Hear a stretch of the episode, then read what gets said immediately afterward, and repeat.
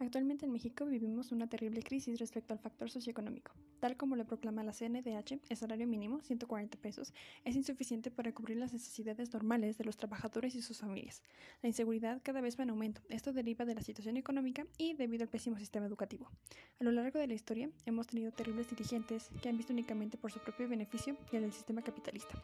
Algunas de las acciones que está tomando el gobierno actual no mejorarán la situación del país. Ejemplo de esto, los apoyos económicos que reciben personas con características en específico, ese dinero les servirá para un rato, pero ¿y después? Principalmente el gobierno para evadir otros problemas, porque al regalarnos dinero proveniente de nuestros impuestos mantiene a la sociedad feliz y contenta.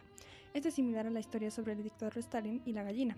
Es humillante que nos gobiernen como tontos. Se les ha pedido pacíficamente cambiar ciertas situaciones en el país, pero hacen caso omiso. Como lo vimos en la Revolución Mexicana, esto sí que ayudó a cambiar un poco el rumbo socioeconómico. Por los motivos mencionados, estoy de acuerdo con que haya una revolución armada manifestar nuestra inconformidad para avanzar.